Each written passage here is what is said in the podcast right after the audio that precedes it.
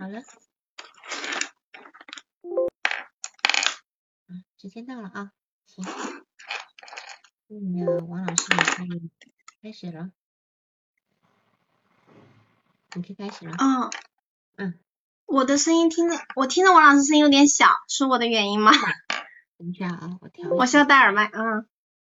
好。其他人觉得我声音小吗？啊，现在好一些，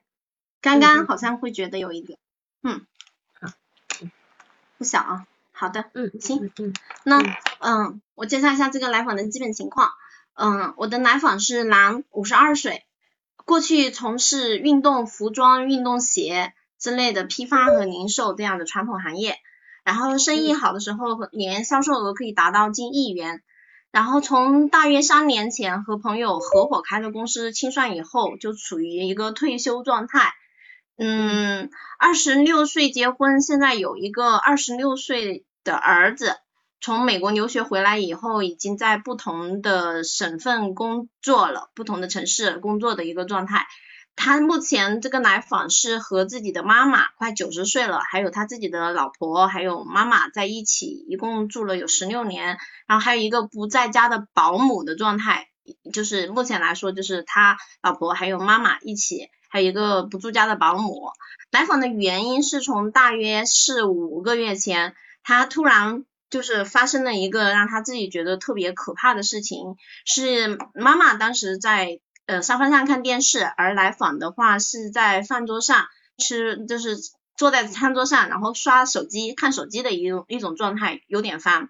然后他就突然抬头，可能看到妈妈，就有了跟妈妈发生性关系的想法。当时的话就感到非常的害怕，于是他走去了客厅，但是其实是不断的在想着这个事儿，就是为什么会想到，就会怎么会这样子，他就觉得觉得这是伦理没有底线的事情。后来这个来访在就是不断的发展到，就是不管是看到男性还是女性，还是动物的猫还是狗。还是就是那个椅子、桌子这样的一些物体，他都会有这样的想法，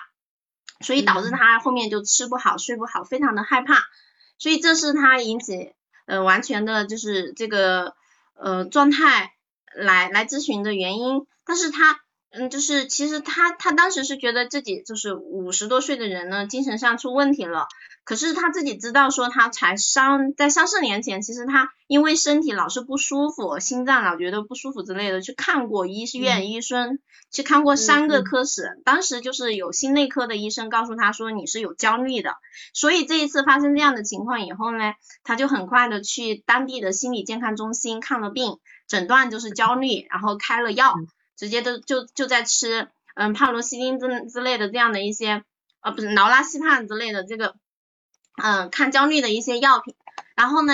嗯，来咨询的时候其实就已经四个多月了，这几个月他在一直吃着药的，吃了药的状态下会好很多，嗯，他会觉得没那么焦虑了，心情也能放得下一些了，想法也没那么多了的一种状态，但是呢，他还是想说这个药毕竟不是终究解决问题的，所以他还是不是一直想一直吃药的，觉得伤肝肾啊，嗯，所以来咨询。是是这样的原因，那另外还有一个原因就是他的，等一下，等一下，等一下，就是说他最初引发他焦虑的那个想法，后来这四个月以来有什么发展吗？我，我觉得这部分其实也是我之所以要督导的原因，就是我会体会到这个来访是回避跟我谈这些问题的，就是包括嗯这个这个症状，其实他来都是就是都不愿意谈谈起，我的感受是。在在第三次的时候，我我我主动把这个话题拉到这里，他就给我介绍了一下当时发生的这个情况，之后也就再也没有提起过。嗯，对，好，那么我们就看第三次你是怎么跟他讨论的。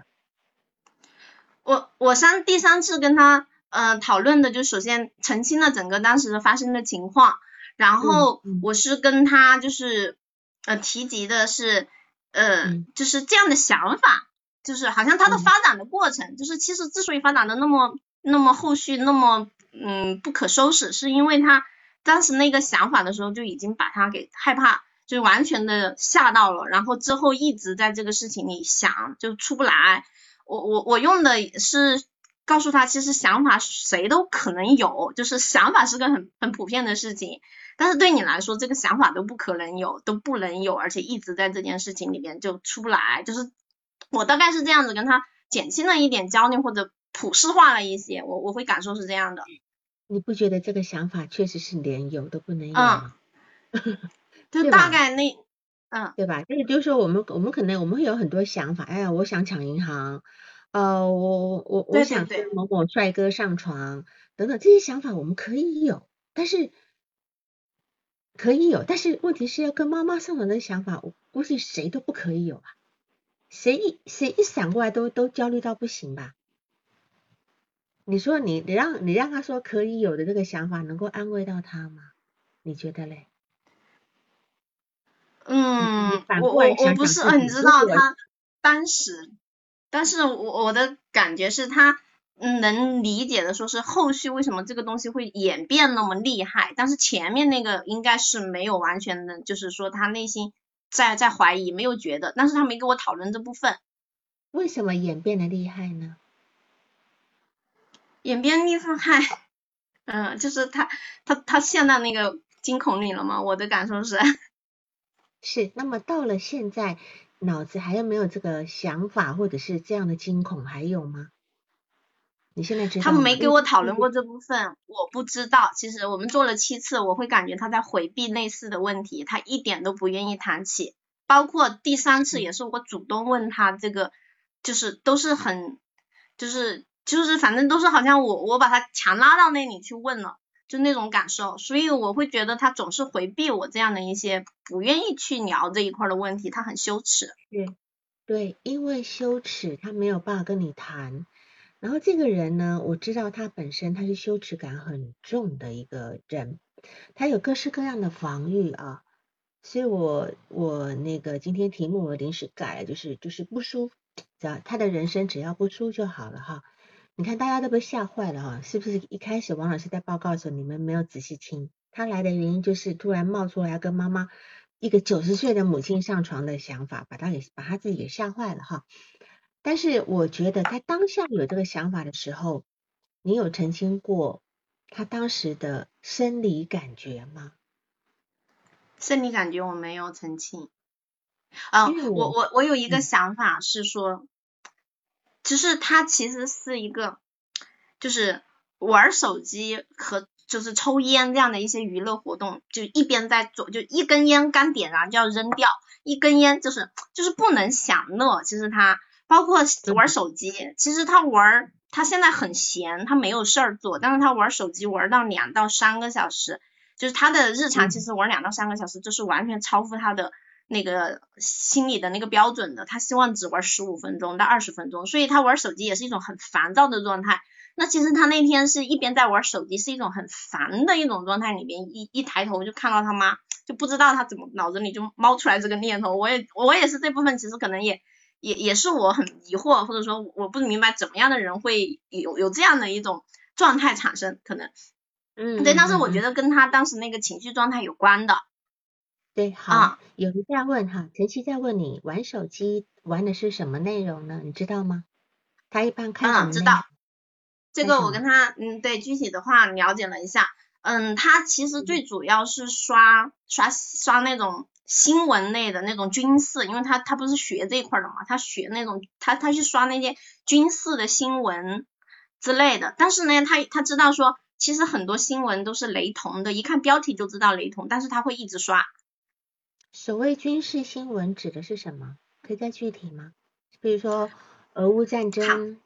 还是中国对各种战机的呃研发跟战机的研发之类的？对，嗯嗯嗯嗯，对，就是这样。然后嗯，就是对于微信这些社交的，他就只是拿来做这样的一种交流沟通而已。然后就是淘宝买一些东西，他们家的东西基本上都是他买的，但是到现在为止也没什么好买的。对，主主要都是刷那些新，这个叫他他用的，对他用的专他自己，嗯，嗯，他他用的词儿我看，我嗯，刷头条，嗯，刷头条看新闻，对，头条有主要就是类型的头条呀，军事，就是他的理工类的军事的飞机类，对。你看哈，他这个说法哈，对，有很有意思哈。嗯，他这个说法跟我们让小孩子在玩沙盘是一样的。小孩子玩沙盘，他有有一类主题，他就是玩军军事军战士的各种战士的的布布阵啊等等的，对吧？结果他他看的，我我相信你们每个人每个人自己在刷手机，你刷什么东西，其实跟其实跟你的人格需求是有关的。他刷的是战争方面的，尤其是飞机的研发、战机的研发。那这个东这个部分我们就先留下来，我等下放到讲他这件事情上面的部分，再把它套进去。因为王老师这个资料是非常重要的。对，好，那你再继续往下说。嗯嗯，对我我还试图在我的这个当时记录手就是。做咨询当下写写的纸质上应该更清晰、更记一点。嗯，但是我记得就是很明确，他就是这么给我讲。好，没事。嗯。好，对，你再往下讲。嗯。嗯。然后，嗯，就是这件事情，其实就是引起他整个这一次的急性的焦虑，然后吃药，然后看咨询的原因嘛。所以这是他的主诉部分。那，嗯。就是至今的话，这个来访就是他一共进行了七次，就是为什么他在我这里就是来做咨询打不开，就是我我我不知道是因为我的年龄其实跟他还是悬殊很大，还是说他这个人到哪个咨询师那里都会这样，对吧？因为他之所以找我做咨询，是因为他嗯他的儿子在我在我我我这个咨询平台里面工作，然后找相关的同事推荐的，对，至今的话一共进行了七次咨询，都是视频，嗯。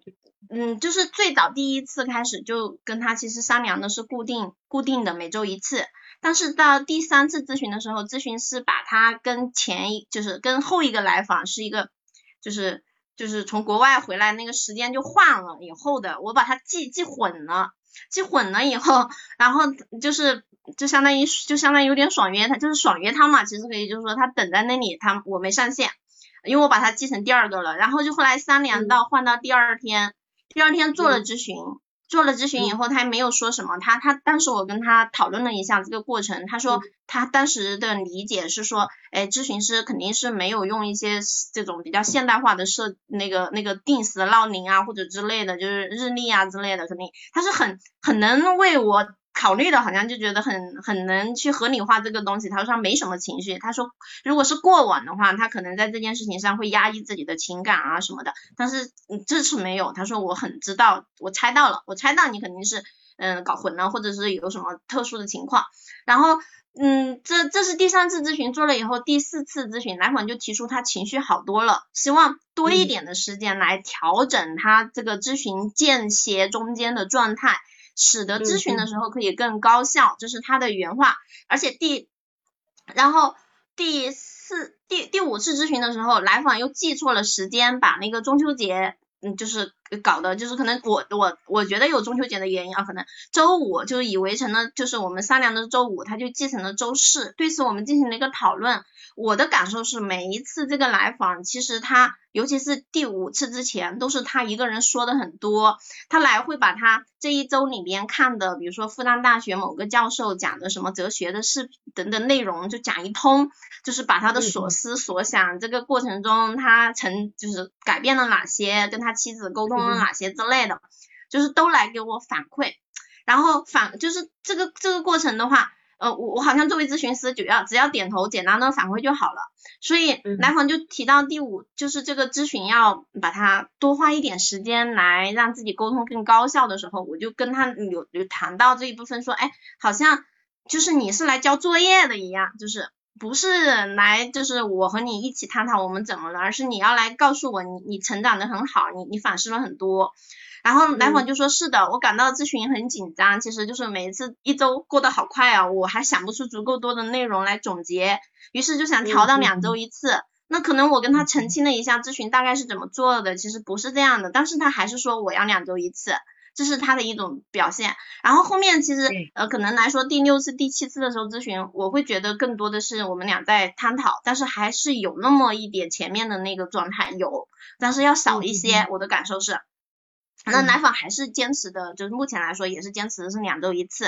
嗯，而且在第七次的时候，他给我反馈了一个，嗯，他在人际关，他在去学钢琴嘛，他很闲，他学钢琴，在钢琴老师那里也有跟这个咨询师的感受一样的一种感觉，就是他觉得去学钢琴，因为国庆放了几天假，他觉得他练的不够，他不能很好的跟老师交满卷，他觉得如果去没有很好的做到的话，是挺伤面子的。嗯，然后这个花的费用呢也是蛮贵的，就觉得嗯不值得，不那么就有点浪费的。就这两件事情，我觉得是很像的，是这种。嗯，这是咨询的设置部分。然后对来访的第一印象就是一个肥头大脸的、很憨厚老实的一种中年男性。嗯嗯，他在咨询中给我的感受就是每一次都会事无巨细的讲述一些小事件，而且很细节、很重复，有些有些啰嗦的感觉。但是很老好人，就是那种，但是很难表达不满和攻击性。包括我觉得咨询，嗯，第三次和第五次他的这个，我我当时开了有点开玩笑的说，嗯，挺公平的，我们俩一人记错一次。然后我觉得我不知道他这个这个到底有没有一部分说这样的被动攻击，嗯嗯。然后之前的咨询经历就是在当地的咨询中心进行了一次咨询，他觉得咨询师给的反馈跟自己关系不大，他自己不是很满意，可能有一部分是他的预期，因为他预期是有一些专家教授跟他介绍的另外的咨询师，但是那个咨询师他没约到，所以这个咨询师就是他自己约的，他可能没有很很就是觉得嗯，就可能这一部分他会觉得不满意。所以，嗯，到这边来其实属于可能第二次接触心理咨询。嗯，咨询的目标来说，他就希望自己的这个奇怪想法和思维正常一点，觉得自己思维涣散跳跃。其实我我体会来就是跟妈妈发生性关系这样的奇怪想法，但是他也没直接说出来。我觉得，然后他只希望自己焦虑有所改善，嗯，希望咨询可以提高他的认知，嗯，然后将生活安排的更好，更有人生意义，这是他说的，嗯。嗯，来访者的自身的一个性格特点的话，嗯，他自己说的是脾气很好，就不爱说话，他性格特别好，能忍，害怕碰到事情，喜欢往既定的轨道发展，就是那个就是像轨轨轨道一样，他就是不偏，就是一直在一条轨道上，觉得他很怕，不愿意出事儿。嗯，做事情会给先做心理建设，往不好的方向去发，去就往不好的那个消极的方向去想。比如说来这个咨询平台，他就想着说，嗯，咨询师大不了对我没帮助，那咨询费打水漂，嗯，然后那我去打高尔夫球，那赌钱，我要是不输钱，我就是赢了，嗯，他觉得自己差不多就行了。比如说他过去做生意的时候，跟对方拿一批积压的不好的货，对方如果提四十，他可能就会想到三十元就可以了，反正自己能赚就行。那回来的话，他老婆就会说他，你讲到二十都可以呀、就这样的一种，嗯，他在做生意的时候，零五年发生过一次在广州做生意经不起诱惑去找小姐，当时患了爱恐，就是艾滋病，对，恐艾。嗯，那个嗯身体肌肉会不停的抽动，注意力随时会往这个方向想。其实这件事情，我觉得和他现在和妈妈这个事情其实是类似的。我的感受是，都是在同样的性方面的这个这个性性能力比多性欲力，然后自己忍不住往这边想。然后他的一些，呃，是他觉得他自己很拖延。他比如说，他说在身体健康上，他以前其实。嗯，做过胆囊切除术，原因是他在日本的时候去测去做体检，发现有两公分的一个胆囊，然后呢，他他拖了很久很久，他都不再去检测，直到就是嗯，直到后来自己开始很焦虑，然后等不及，就排了一个这个当地最好的医院去检测，但是他等不及了，他已经他就换了另外一个医院，结果这个医生听他听这个来访自己跟他说了，他当时在国外有两公分，他就随便可能他的感受是随便写了一个零点八公分，然后医生一看长得这么快吗？然后就就就就就切了。就切了，就把那个切下来，最后其实只有零点三公分。他他觉得其实可能挺后悔的，或者他觉得自己就是，嗯，有就东西会放着，放到某一天很着急的、很焦虑的去把这个事情突然解决掉，就是，嗯他很害怕排队，如果有人插队，他就会很担心，说我要等到什么时候呀？我到下班都看不好这个医生，就是他特别担心。嗯，这一块的话，他现在会有一些好转，他会觉得，他说现在的话，要不了，到不了就是，嗯，我我就让你擦呗，就是让你擦，你你能擦三五个也不得了了，哪儿就看不完呢？要不我就给你辩论，不让你擦。现在他会觉得好像我在这些上好很多，对，嗯，他玩手机和抽烟这两个都是就一边玩一边很烦躁，特别烦，就是一。就是想，就是抽烟的时候就一边抽，可能一边想吐，就刚点燃就扔掉，但是又忍不住要点，另外一只手就扔掉，就这样的一种，嗯，然后玩手机，他是觉得他很伤害他的眼睛啊，嗯，腰啊，身体健康呀，而且玩的手机这些东西内容推的都是商家有目的性的去吸引流量的，嗯，他自己都知道的，他不应该看，他会觉得是这样的一种状态，但是他又忍不住要看，他会。嗯，就是如果说你你让他去干别的事儿，他会说，哎，我其实买了很多新书，比如说鲁迅的一些书啊，但是我一本都没开封。我那为什么不开封呢？问他，他说我怕自己一开就就就看不完，就他的期待是我一开我就要把它看完的一种状态。如果没看完，只看了一二十分钟，那我就不行，我就我就不不够不好，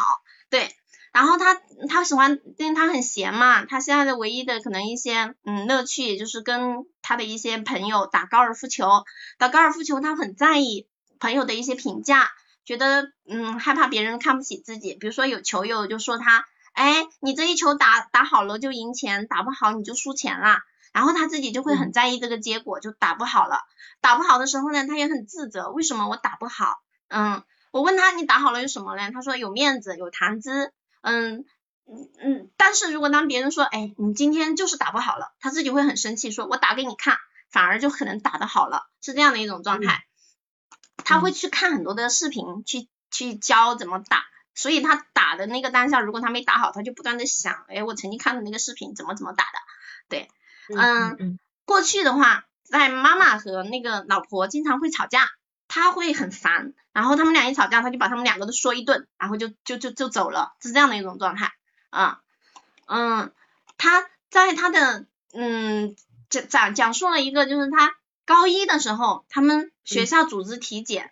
因为他从小是在医院长大的，他就觉得很自信，要去体检了嘛，要去他熟悉的那个地方，所以那一天他感到特别的兴奋，话多，很幽默。然后同学都说他变了一个人，因为平时的他是很内内内敛的，很害羞的那种。然后其实，嗯，他用他的话说，他说他现在看来，其实那会儿是在掩饰，因为他内心很恐惧，害怕说话做事的时候被人关注。然后冒尖儿就会被打压，于是他不说话不冒头就可以保护自己，他是这么理解他自己的现在。所以在那一天他们要去体检的时候，要回到这个系统，他会觉得，哎，我变了一个人，其实这才是他真实的那部分他，他会觉得，嗯嗯，一般的人见他第一第一二面的时候，他都会说，都会对他没有任何感觉，就是不觉得他存在，不认识他，就就好像觉得这个人没有一样的。对，但是可能到后面他才会表现出来，让别人知道这个人。他的成长经历是生于一个知识分子的家庭，爸爸妈妈都是卫生系统的干部。嗯，父亲呢已经去世十几年了，是鼻咽癌去世的。那妈妈现在就九十岁了嘛，跟他们一起住在一起的，而且身体还很好。嗯，然后他的家里边是三姐三姊妹，他是最小的弟弟，前面身边有两个姐姐。嗯，大姐，大姐其实对他很好。大姐的话是有先天的一个心脏病，可能心脏的某一嗯一个狭窄。然后，嗯，最早是在在在另外一个城市跟奶奶一起生活，可能到十六岁的时候回到他那边，比比比他比来访要大十岁。所以可能之后的话，就是大姐照顾他比较多，整个生成长里边，然后包括他的儿子，也是他大姐从四岁好像带到了十岁吧，我我我记得，对，然后他的二姐的话跟妈妈的关系不是很好，老是吵，所以二姐很就是妈妈爸爸经常吵，二姐跟他们关系都不好，所以就很早把自己嫁出去了，现在也很少来看老妈妈妈的一种状态。感情不好的话，就是所以来访说他就就是会很小心翼翼的，因为爸爸妈妈总是为鸡毛蒜皮的小事吵架，他就尽量不犯错呀，不惹生生气呀，就从小比较胆小怕事儿。嗯，小时候特别喜欢就是在家看爸爸的报纸，呃一些什么参考信息之类的。嗯，然后比较爱想，是他们那个院儿里面孩子里面可能最老实的，胆子最小的，也不爱主动的去说话。嗯，他从小就是父母眼中的那种乖孩子，学习特别优秀，小学、初中、高中都班都当班长，但是只是成绩很好，没什么组织能力。嗯，高中呢，他会跟那一群抽烟喝酒的男生一起玩，但是他自己从来不喝酒也不抽烟。本来来访他是想读文科的，但是父母都让读理科，所以他也没提过读文科的事儿，也没想就直接上了理科。高考的那个学校和专业都是他自己选的，但是他说的是可能当时是叛逆，所以不愿意报考医学院。因为其实他爸爸妈妈都在这样的医学嘛，当然他说当时是有个表姐学的是汽车专业，然后另外院子里有两个孩子上的是嗯北京的一个大学嘛，所以他当时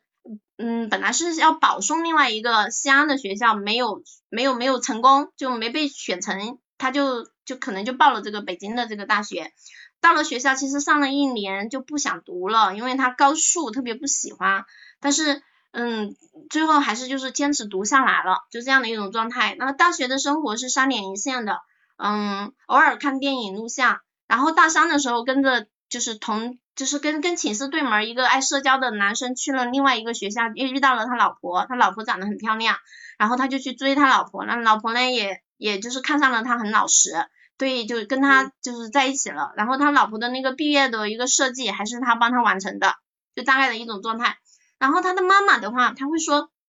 妈妈的性格就是很强势，呃，就是和老婆两个人经常为了，比如说种的花要挪来挪去的，两个人闹要就是在那里较劲儿，一个挪到这里，然后另外一个人跟他挪走的一种状态，嗯，然后嗯，妈妈她会觉得他是那种。就是有什么说什么，就是什么都要讲出来，一点不管别人感受，讲了就不想了，什么都不装不想，所以觉得妈妈活的那么久，他应该跟他学习一下，到现在都九十多了，对吧？他还不会做饭，唯一会做番茄炒鸡蛋，觉得妈妈的命真好，那也是有原因的，然后觉得他就不想事儿啊，而他自己的话就会像爸爸一样，爸爸呢其实嗯是最爱是最爱自己的，他会觉得，但是他的性格像爸爸，因为他他觉得。嗯，他的爸爸性格就是心理也是有一定问题的，他会觉得，嗯，爸爸是老好人，没有话讲，就是认真做事儿。呃，本来其实是可以在一个就是在这种省省里边当当就是当比较好的一些嗯官务的，结果就回到了这样一个县城，就是就叫几几县了，七八线县城里边就这么待着了。他会觉得其实嗯不是这样子的，而他的爸爸的徒弟都是当局长的那种市局长的人，嗯嗯。对于父亲的评价，很多人都会说像大姑娘，对，就是他的学历就不应该在这个位置。那父亲是进了家门就不出去了的，只是偶尔有朋友来喝一下小酒，对其他也没什么兴趣。嗯，记忆中印象特别深刻的就是有一次爸爸买了肉回来，那个肉买的是臭的，但是那个年代呢就不舍得扔，就做出来吃了。他他自己和姐姐都没吃，妈妈就开始。讲爸爸了，然后不知道讲了啥，反正嗯，爸爸就突然给妈妈就是跪下来磕头，当时把来访吓坏了，他这个印象很很深刻。然后另外一件事情是对来访印象就是刺激特别大的，或者说记恨了爸爸一辈子的，就是爸爸大约十岁左右的时候跟他一起去走亲戚，然后来访就就是就是当时找不到亲戚家的位置，其实按理说应该是爸爸找亲戚家的位置找不到，但是爸爸吐了他一口唾沫。这个事情也没讨论过，就是就来访没有提过这样的一些事件给我，这些事件其实相相当于都是我在咨询前跟他收集的，对我会收集说你的基本的一些就是记忆深刻的事件，他给我讲的，嗯嗯，当嗯也也也有也有第二部分，就第二部分在咨询第二就是在最早期的一个资料收集这个阶段，他会给我提这部分，但是后面的讨论部分的话，这些我们都还没有涉及。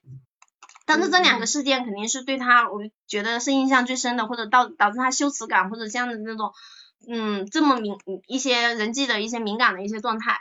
嗯，人际关系里面现在跟老婆的话，就是钱都是老婆管，所以来访就是这么三年没有工作，他手上的余钱就是越花越少的情况，他会很有压力，觉得自己嗯没有钱了，腰杆都挺不直，尤其是出去打球赌球这样的一些事件里面，他会压力很大，嗯。嗯，然后因为过去就是找那个小姐的事情嘛，所以老婆就可能总是担心他在外面去嗯找小三呀或者乱花，所以就这一部分。然后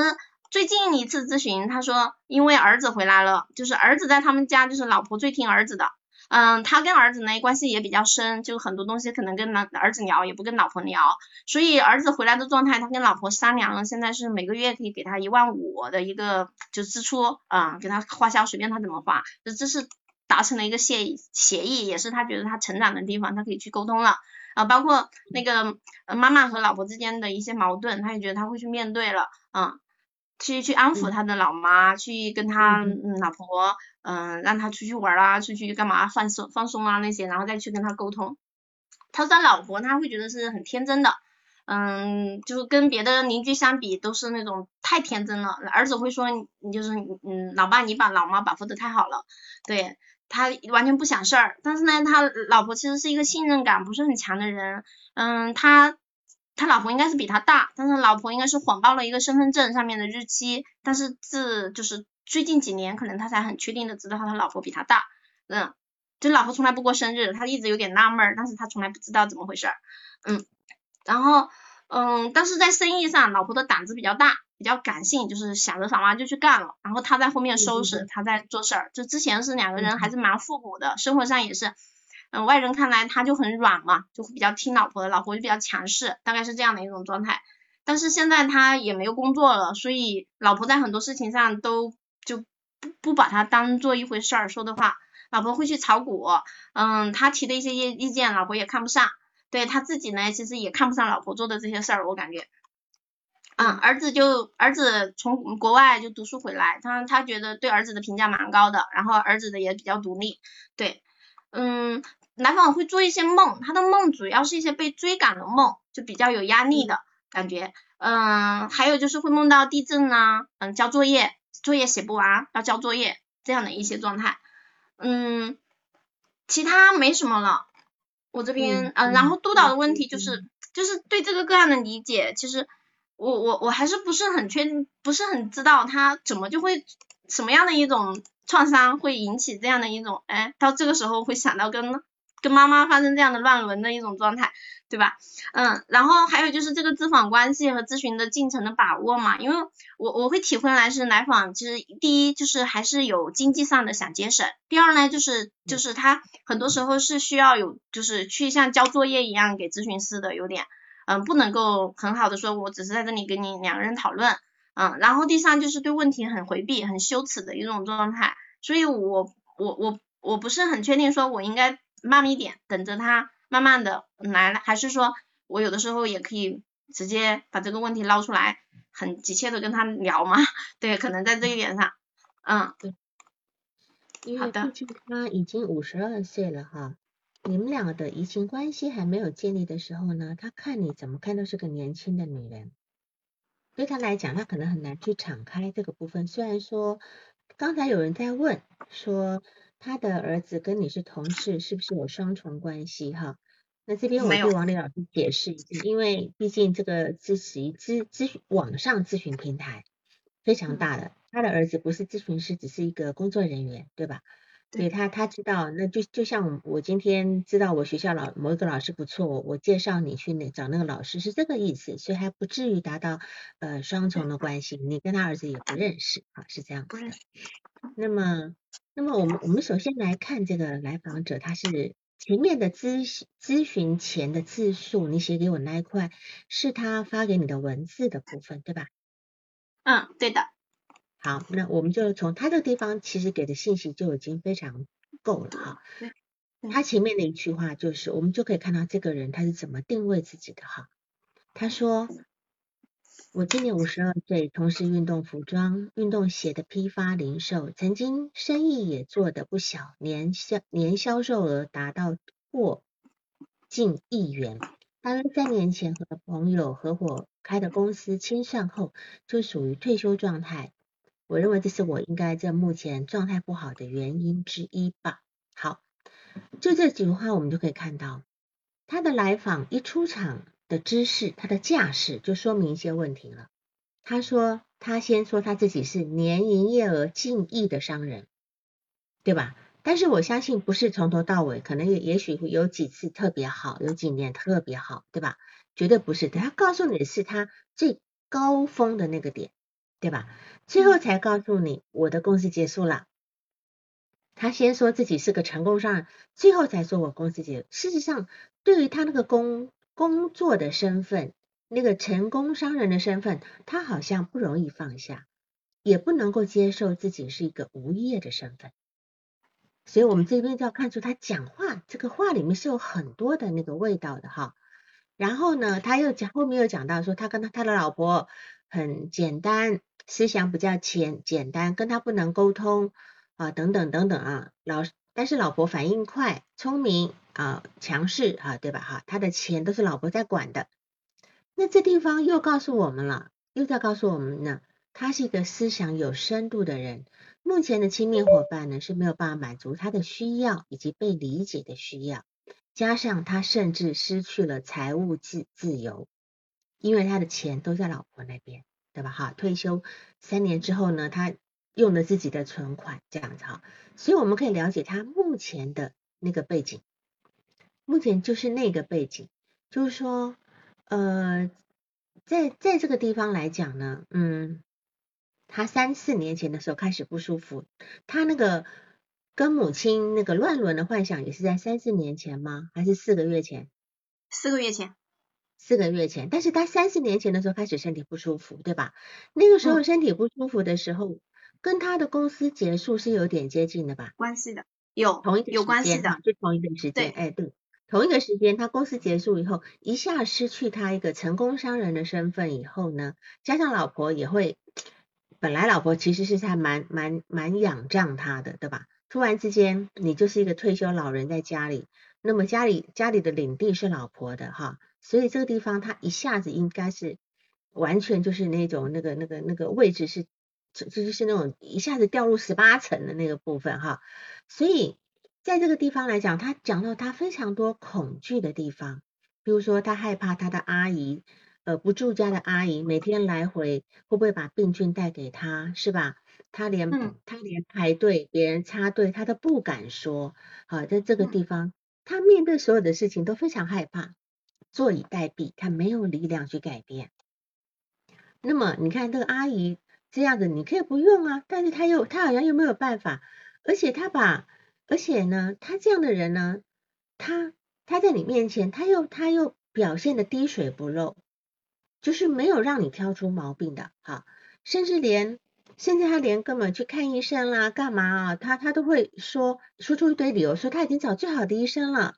而且呃想要吃药，呃而且不想吃药，他认为说。呃，为了为了要要我停了酒，那我人生就无趣了，对吧？哈，所以你会觉得，不管谁给他的任何建议，都好像他都让你感觉到他强，他已经尝试过了，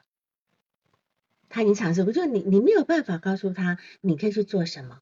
他都会告委婉的告诉你，哎，这个好像没什么效啊，等等的。所以他来的目的是什么？他的意识层面需要你的帮助。解决困难，但是潜意识他要的是什么？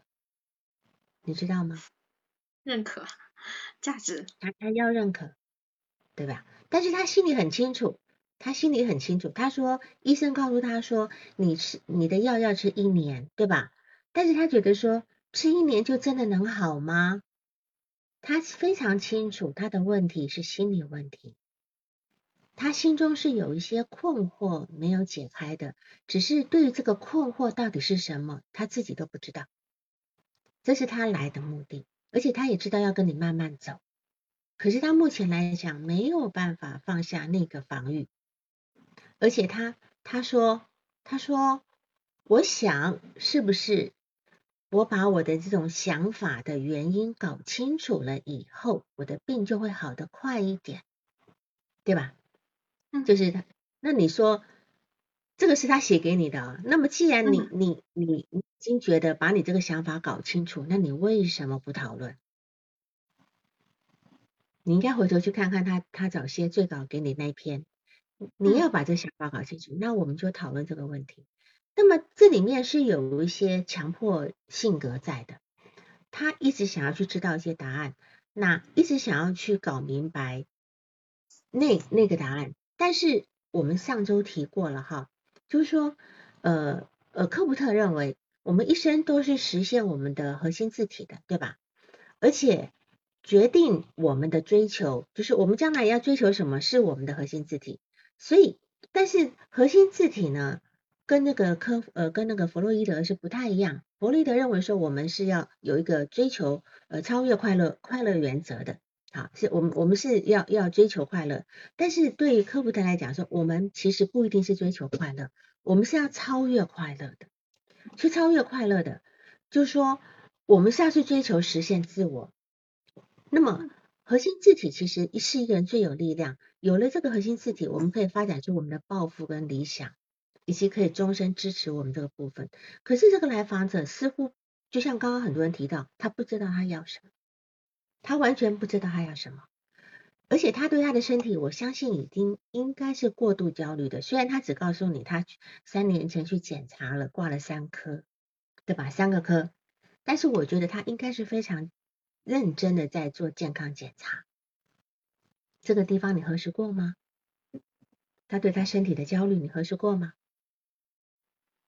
我刚刚看下面的文字去了，没听王老师你这一句话。哦，好。就是说，他事实上呢，我相信他是非常在意健康的。那么在这地方呢，我觉得此时应该也会激发他一些对身体焦虑的担忧。好，只是其就是像他们这种情况来讲，对于身体的焦忧呃担焦虑呢，多多少少有些疑病现象，只是程度不同而已。哈，程度只是这个程度，因为我们上周讲了非常多。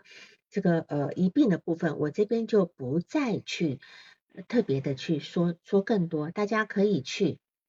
大家可以去呃听听上一周的那个哈。但是他这里面对于疑病的部分呢，我觉得是因为他对于不存在的事情的强烈的忧虑，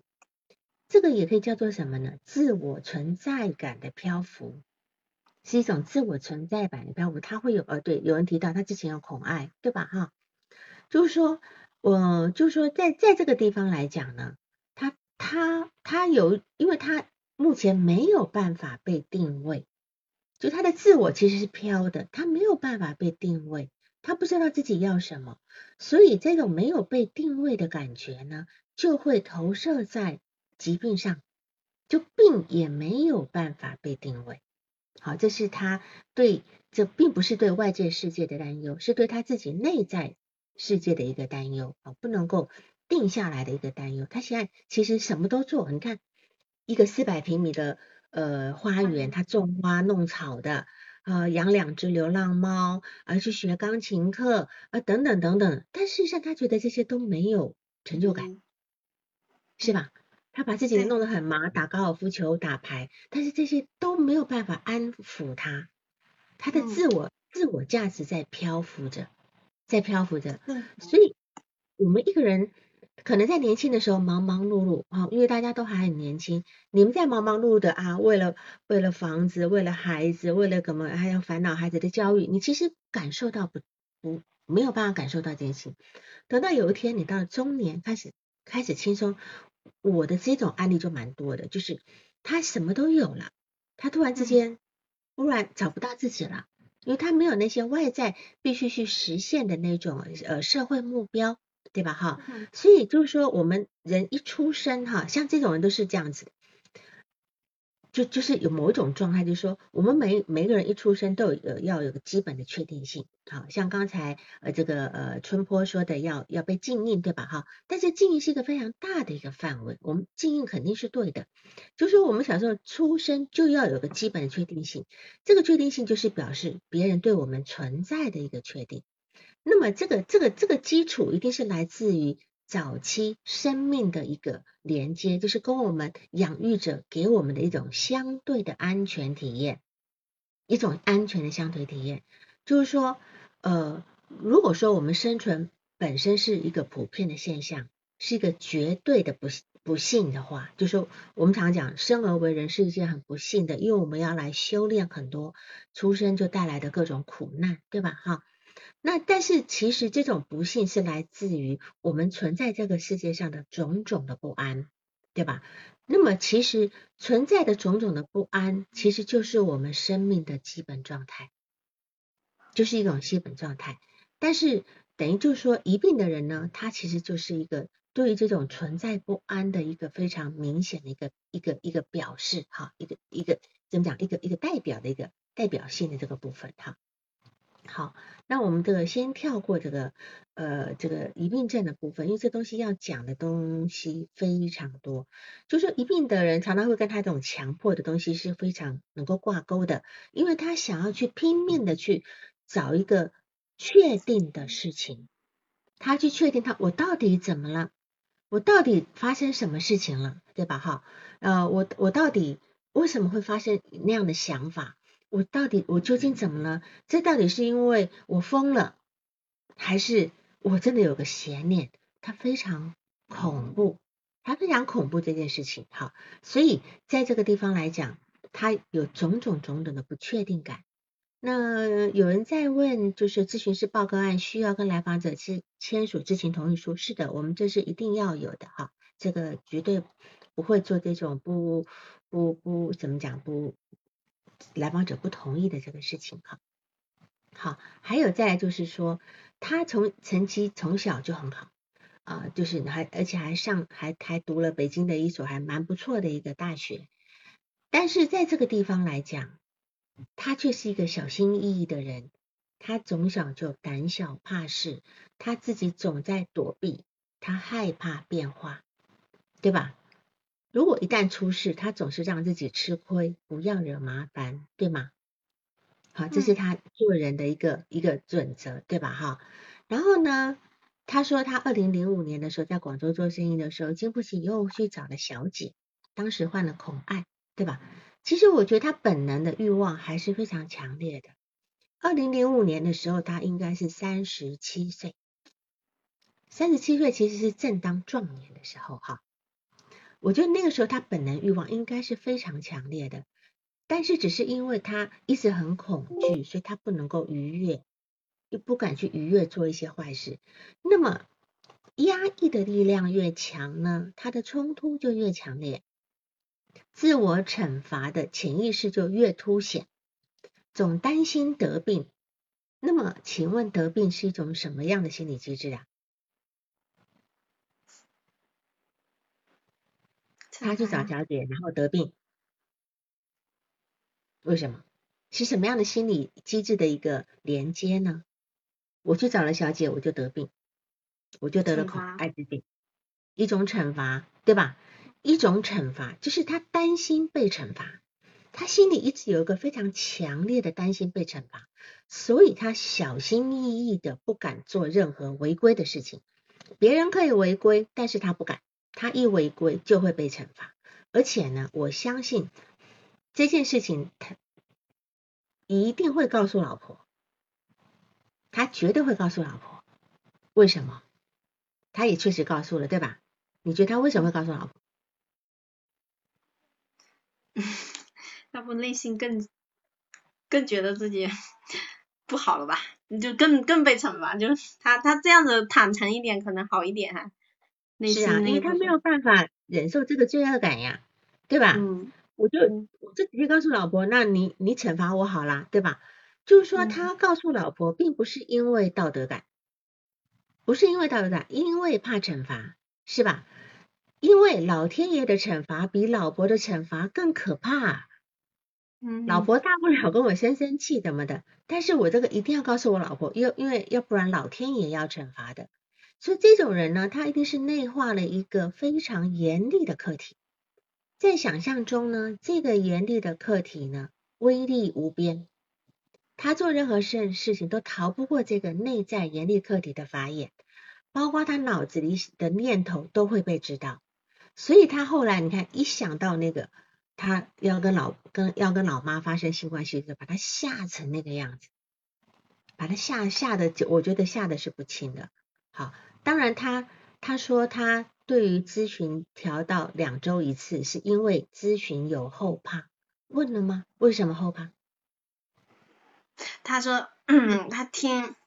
他儿子以及说的他们周边的那些人做咨询都是很很惊悚的，就是很很剖剖剖析的，让他自己很后怕的，他会有这个，大概是这个意思。所以他无法面对真实的自己，对吧？他很害怕无意之听到了你冲口而出的他的那个不无法接受的那个自己。可以这么说吧好，，所以你就是跟你跟他说话要稍微小心一点哈，要稍微小心一点。而且他在跟你咨询里面一直在交作业，你说了嘛哈，一直以来他是一个好学生、好孩子，从来不让人家操心，他表现优异，对吧？我相信他所有的咨询内容一定是事先准备好的。有一些来访者不仅会先准备好，还会在家里读过、念过一遍，就在家里先就上台预习一遍了。我就有来访者是这样子的，我在想他搞不好都这样子，只是他不敢告诉你，他必须把控这个过程是万无一失的，不会让你不小心说出什么他不想听的话，你懂吗？他他并不是想说怕空间，而是怕你不小心万一说出了他不敢听的话，这个地方哈，所以再者他也不能够让你失望，他不能让咨询师失望，他也不能让你没有素材工作，但是这个素材是在他把控的好好的那个里面，不会超出去的。好，他完全在一个理性层面，他没有办法自由联想，他害怕自由联想，所以我觉得呢，我们可以用一些稍微活泼的方式，当然等到你稍微关系再再再建立的稳定一点哈，你跟他用一些稍微活一一个比较自由的方式，好，等到你的你的所有的素材都收集结束之后呢，我们可以加入一些类似这个投射测验啦、欧卡啦、家庭隔盘之类的这个部分，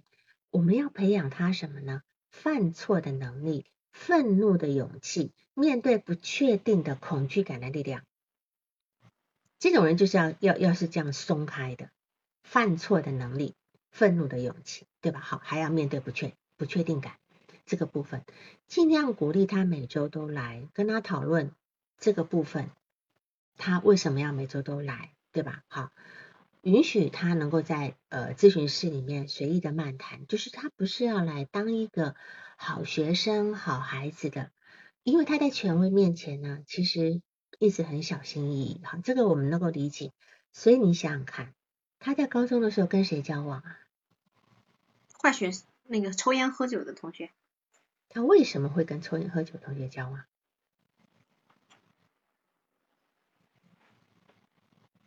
坏学生面前，他会觉得好受一点，他他比较好一点。他心里一直想当个坏学生的，坏学生，嗯嗯，对吧是的，嗯他很想当个坏学生的，但是呢，他又做不到，他只好无限的靠近这些抽烟喝酒的坏学生。但是，但是他其实一可能很想努力做吧。但是你想，那些抽烟喝酒的一定会递给他的呀，但他从来都没有，他从来都没有，一直都没有，也没有过，对吧？到现到现在抽烟一抽就弄掉，一抽又弄掉。其实他心里也是会觉得抽烟是件不好的事情，不应该，不应该的事情，是吧？哈，所以这个地方，呃，他这个人其实也是活得，呃，非常非常的这个压抑这个很压抑跟悲催的哈，很悲催的部分这样子哈。那么我们现在就来讲那个重点，他为什么要跟一个母亲发生？他为什么会有跟母亲发生性关系的想法？你刚才补充那个非常重要，他总在看这个呃战机的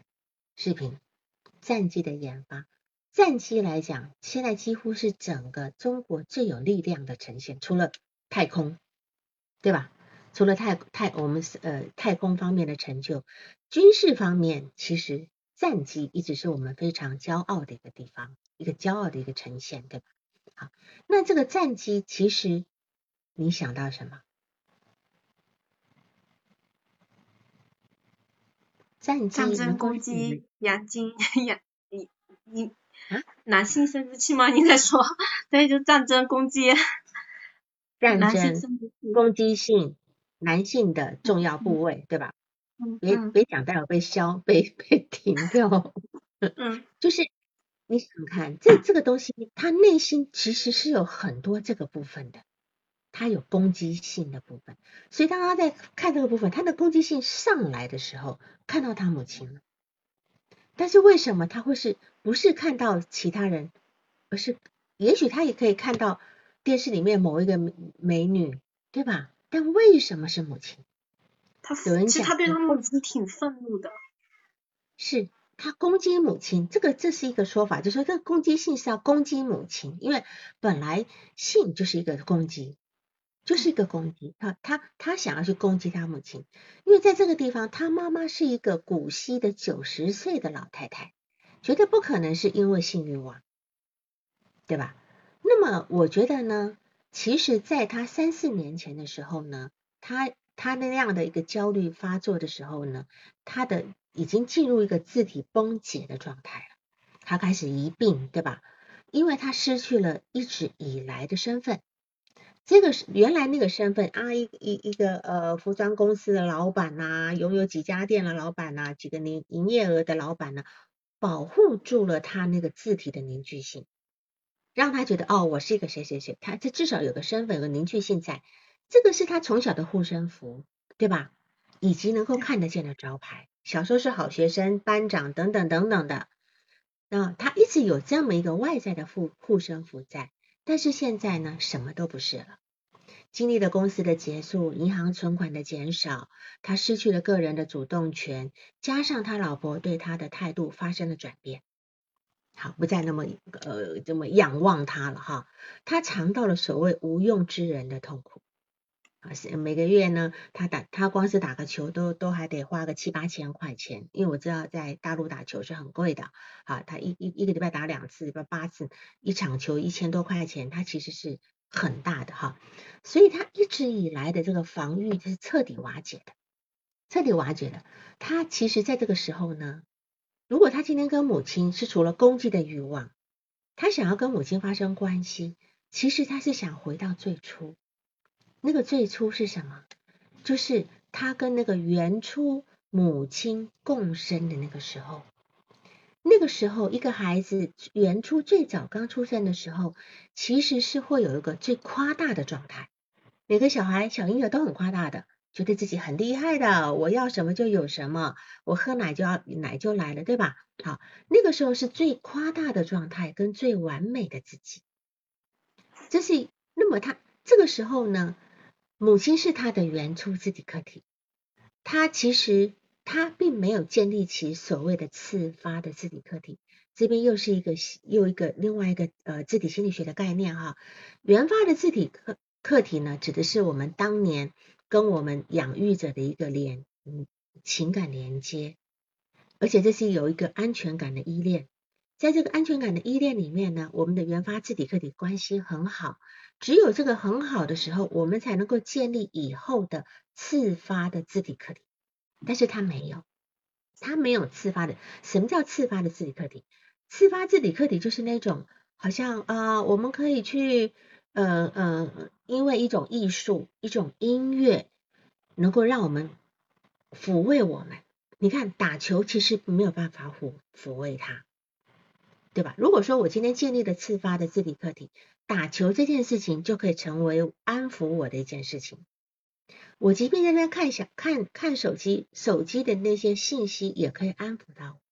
但是他没有。因为他没有建立次发的自体课题，他停留在原发的自体课题上面，所以他必须回到原发的那个阶段，跟他母亲有一个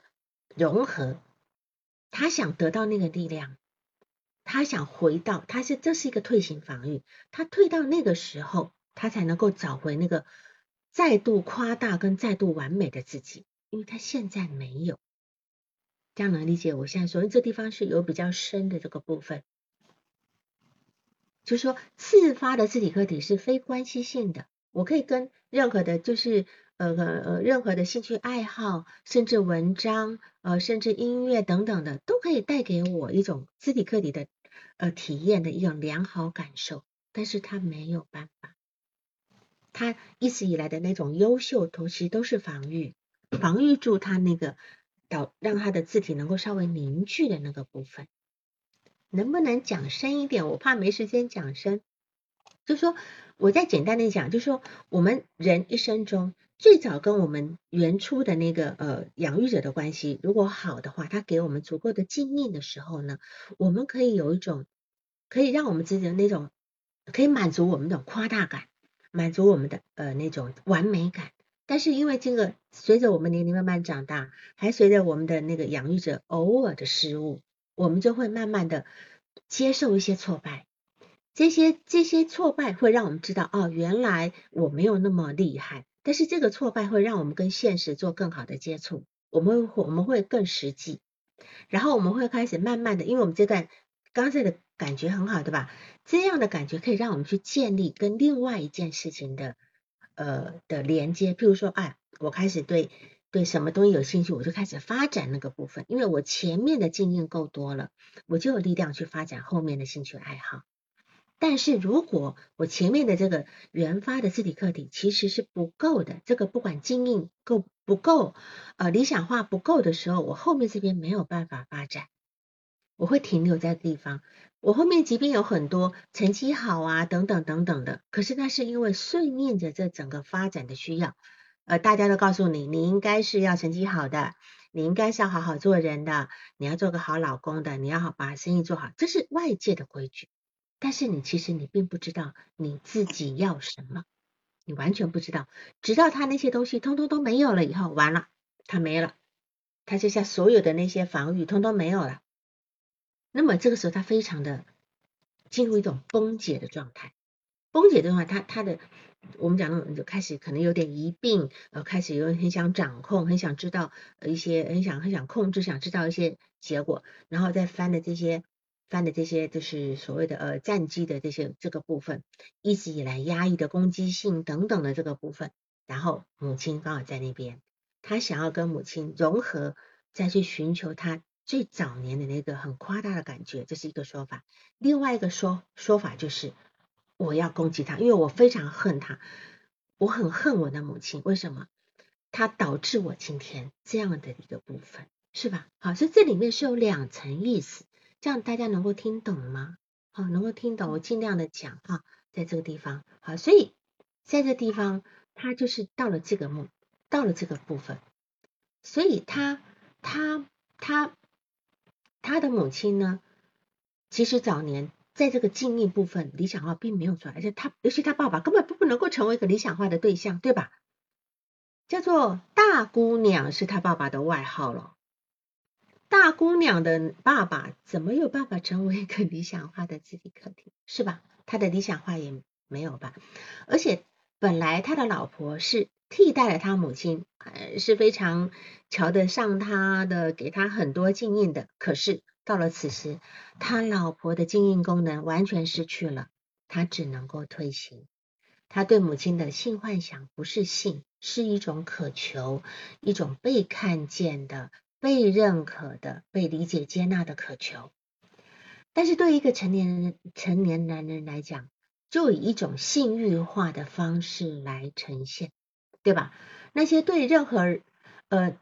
然后他开始对其他的男男女女，呃，甚至物品、甚至动物都开始有性欲望了。为什么？第一个泛化，第二个稀释罪恶感。不是妈妈哦，是所有东西我都要，包括东西都可以哦，包括物品都可以哦，是吧？稀释我那个罪恶感，就是扩大了性的需求，而且不是只是对妈妈，所有人我都都有性感觉，这会让他心里好受一点，这样理解吗？王丽，你能理解这个部分吗？哦我我会觉得他更恐慌哎，对，啊是没错。但是他潜意识是要稀释这个需求的，你懂吗？我现在讲的是他潜意识的部分，不再只是针对着母亲的需要。而且有人讲欲盖弥彰，对吧？有点欲，有一点欲盖弥彰的味道，这样子哈。所以在这个地方来讲，他总是希望往既定的轨道去走，他不愿意出事，他怕，而且他他总总总往最不好的方向去想。然后呢，在这地方，他认为，嗯，咨询师不好，顶多咨询费打水漂；高尔夫赌赌不好，那我不输球就好了嘛，就赢了，不输球就算赢了，对吧？他所有东西都给自己一个，嗯，底线在那边，哈，底线在那。他其实，呃，甚至他他有那种拖延的问题，为为什么？他他他没有能力解决，只能够到最后的时候就放任去做吧。一个两公分，以为两公分的肿瘤一割出来零点三，他老是要干干这样的事情，对吧？就是很很让别人去决定，好让医生说切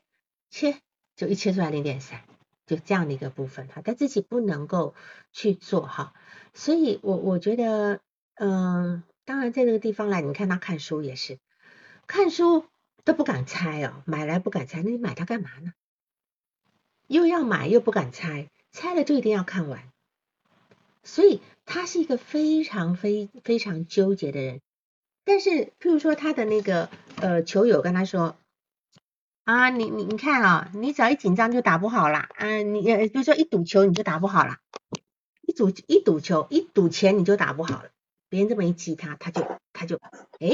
他就打好嘞，为什么？他不是很紧张啊，他为什么？他就打好了呢。或者别人别人跟他讲说，哎呀，今天那个这个谁谁谁打不好的，因为今天要赌球赌钱，他就打好。好，豁豁豁出去这是什么意思？不管了，我打不好打得好不管了。他的攻击性出来了。嗯，对，他的力量出来了，对吧？因为反正你们这样，我我就攻击性能出，我就能够放了呀。我本来不敢放的呀，所以他是一个非常纠结的人啊，这样不行，那样不行，老在跟自己较劲，他不敢做自己啊，不敢猜输啊，每件事情都要为这个最后的不好找理由，然后啊，然后他找理由的原因是因为担心自己不开心，先把理由找好了，对吧？哈啊，然后这个打高尔夫球呢，其实呢，就就是只要。在这个地方，别人一激他，他心里想，反正你能这么想，对吧？哈，我我我我就做了。然后你讲到那个事情是非常有意思的事情，就是他高一的时候组织那个体检，学校组织体检，去到他熟悉的医院，那一天他变了一个人了，啊，特别兴奋，话多又幽默呀，这样子，你能够理解为什么？他能够理解自己为什么吗？你可以先问他，你现在告诉我这件事情，你能够理解你那时候为什么有这样的改变吗？你喜欢这样子吗？喜欢啊，他很喜欢。好，那你他能够理解为什么这样的改变吗？他就觉得那个地方是他最熟悉的，他最厉害的，他他比别人都都知道呀。是，所以就这样讲吧，他从来不敢做自己。他从来不敢做自己，在也许在他的心里面，对于别人的出风头，他其实是很嫉妒羡慕的。但是连这种嫉妒羡慕的感觉呢，他都被压抑掉了，合理化的接受，啊，反正你们就是比较能言善道，我是不行的。他就总在合理化这些，让自己在一个安安稳的，不至少保持不输的位置上，对吧？但是到了有一天，这么一个熟悉的环境、最有把握的地方，突然之间可以大发神威了，对吧？那时候他体会到那种特别的兴奋啊、自豪啊、话多幽默感。你想想看，那个时候他是压抑了多少的需求，多久的需求这么喷涌而出？他多想就看着这一天哈，他就像一个情绪暴发户一样。我们就知道他的内在有多么。幻想的那种万万众瞩目的那种状态呀，我这样子大家都给我拍手鼓掌叫好，这样他心里一定有这种渴望，他就是不敢，就是不敢这样的哈。所以这个你看他总总。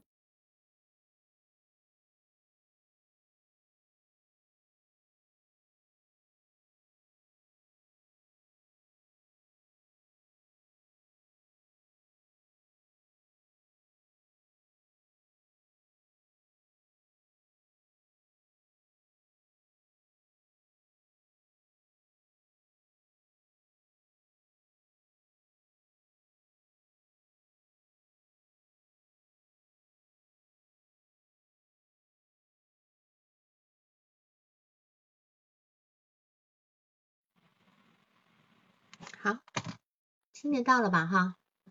没事，讲讲到他特别兴奋的时候，咱们也断线。就是，就是说，事实上呢，他他他就是在一直在寻求，很他内心总有很想要去做有这个高光时刻，但是一直都不敢去做。他不敢去做，他就非常，所以你看，他永远不敢做自己。他心里有一个知道，他想要做一个人。他的言谈里面，哎呀，我多从小到大怎么样啊，我怎么样？他实际上有一有一份非常自豪的东西在，好，但是他就是不敢。甚至如果再往前走，我们可以说，他其实他所有的恐惧都是担心崩崩溃的恐惧。那这就是一个非常深的话题，我这边没时间展开了哈，就是呃，我只能告诉你们，温尼科特的那本书里面有一个叫做《崩溃的恐惧》那篇文章是很棒的哈。呃，这个地方呢，其实一个人会崩溃，各各式各样的崩溃，哈，包括你，包括你有你走在路上，你碰到一个人，然后呢，就是。你一下子见到他，然后你忘记他的名字，然后你又很，你又非常焦虑。那个时候，这是一个小崩溃。大到大到你被人家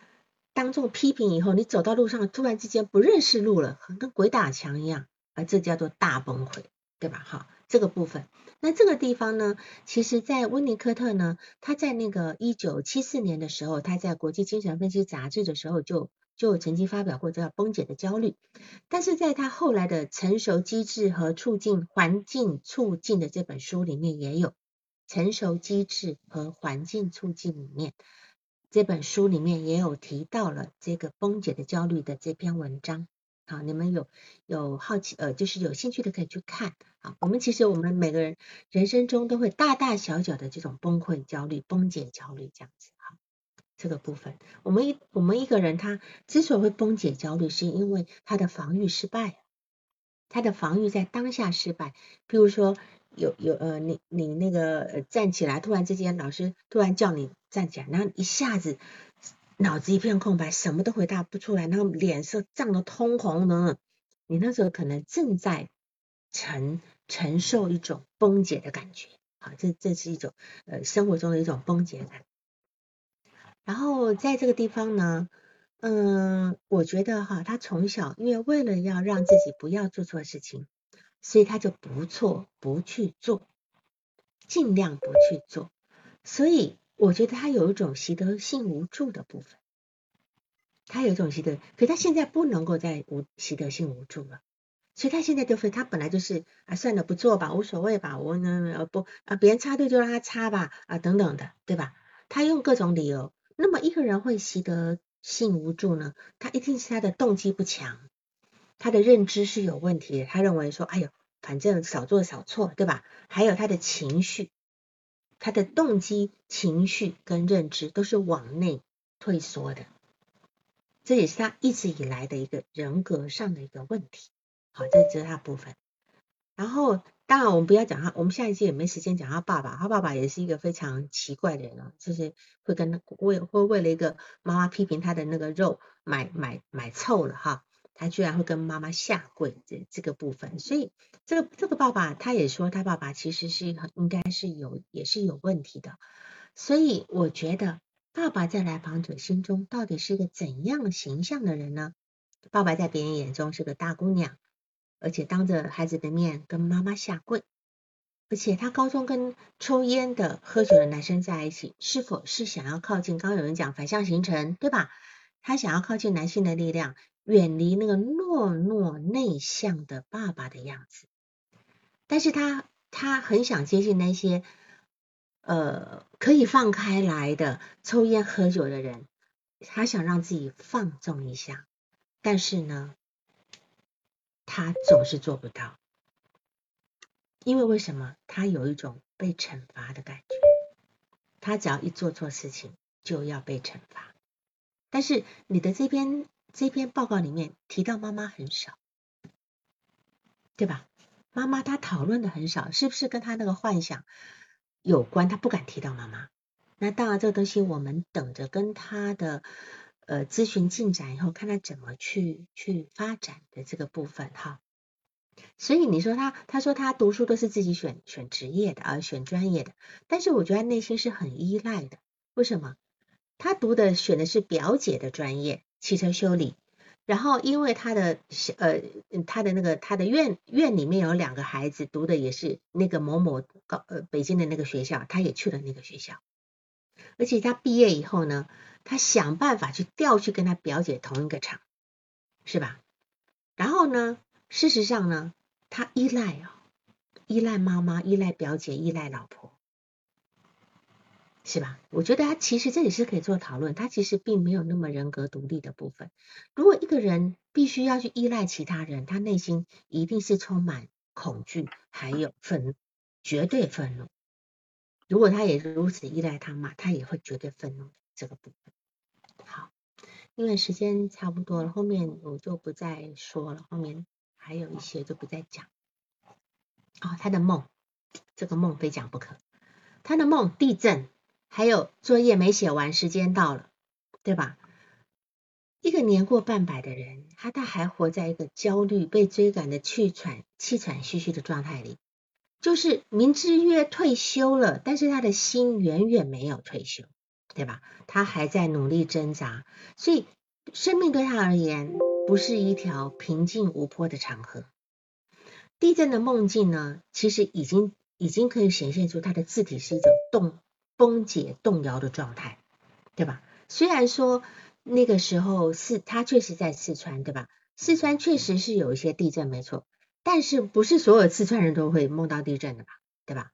那这个只是一个引爆点。再来呢，另外一个就是他交作业的梦，